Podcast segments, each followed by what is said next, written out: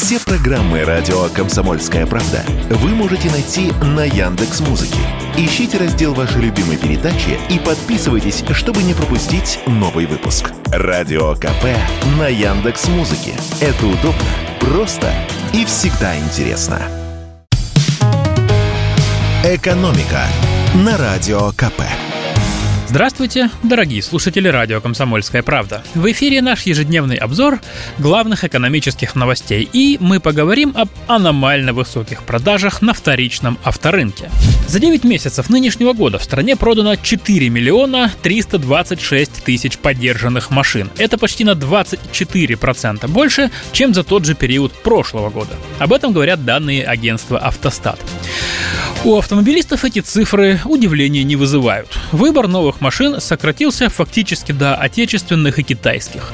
Новые европейские, американские, японские и корейские машины поступают в страну обходными путями, то есть с большой накруткой.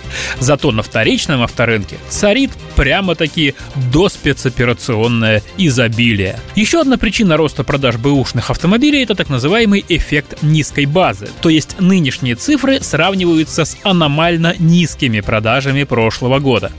Потенциальные покупатели машин тогда по понятным причинам затаились и выжидали, что же будет дальше.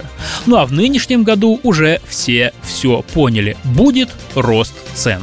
Так что лучше не ждать и брать поскорее, если есть желание и возможность. Пятерка марок, на которые сейчас приходится половина продаж автомобилей с пробегом, выглядит так. Toyota, Kia, Hyundai, Nissan, а возглавляет список, конечно же, отечественная Lada. И причина тут понятна. Лад на вторичном рынке просто намного больше, чем других автомобилей. Да и подешевле они. А цены сейчас очень больно кусаются. Средняя цена подержанной машины, по данным автостата, в сентябре составила миллион пятьсот сорок тысяч рублей. Это на 23% выше, чем год назад, и аж на 5% больше, чем в августе.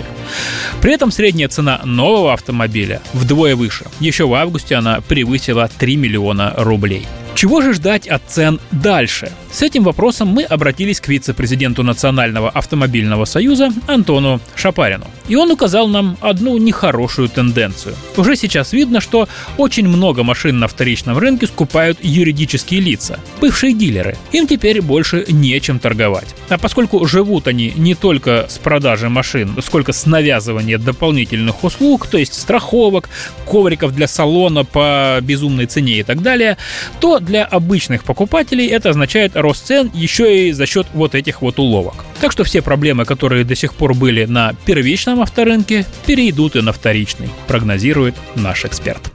И еще сегодня поговорим о новой услуге российских сотовых операторов, которая в теории может облегчить жизнь нам, простым абонентам, хотя платить за нее будем не мы. Просто не отвечайте на звонки с незнакомых номеров. Обычно именно так заканчиваются советы экспертов о том, как не стать жертвой телефонных мошенников. И это правильно.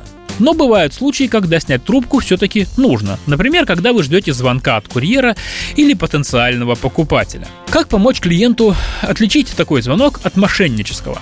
Сотовые операторы тоже ломают голову над этим вопросом. И они придумали платную услугу для компаний, чьи сотрудники часто общаются с клиентами по телефону. Условно эту услугу можно назвать этикетка. Это своего рода принудительный определитель номера. На практике это может работать так.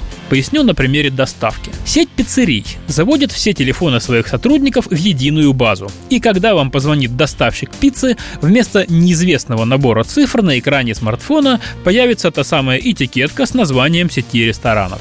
И вы будете точно знать, что это именно курьер, а не липовый сотрудник службы безопасности банка. Подобные сервисы уже существуют. Определители номера делают некоторые крупные банки и сотовые операторы. Как правило, они защищают абонентов от телефонных мошенников и лишнего спама, но есть нюанс. Они используют открытые данные из интернета, которые имеют свойство меняться. Так что услуга этикетка, наверное, будет востребована. Однако тут есть вот какая штука. Телефонные аферисты часто пользуются сервисами подмены номеров. Ну, то есть звонят со своего телефона, а у вас на экране высвечивается номер какого-нибудь известного банка. Сможет ли с этим бороться новая услуга от сотовых операторов? Эксперты считают, что вряд ли. Поэтому пока лучше держать ухо востро и помнить главное. Если кто-то звонит вам и просит денег, сразу вешайте трубку. А лучше, как уже сказано, просто не отвечайте на звонки с незнакомых номеров. Если вы, конечно, не ждете курьера. «Экономика» на Радио КП.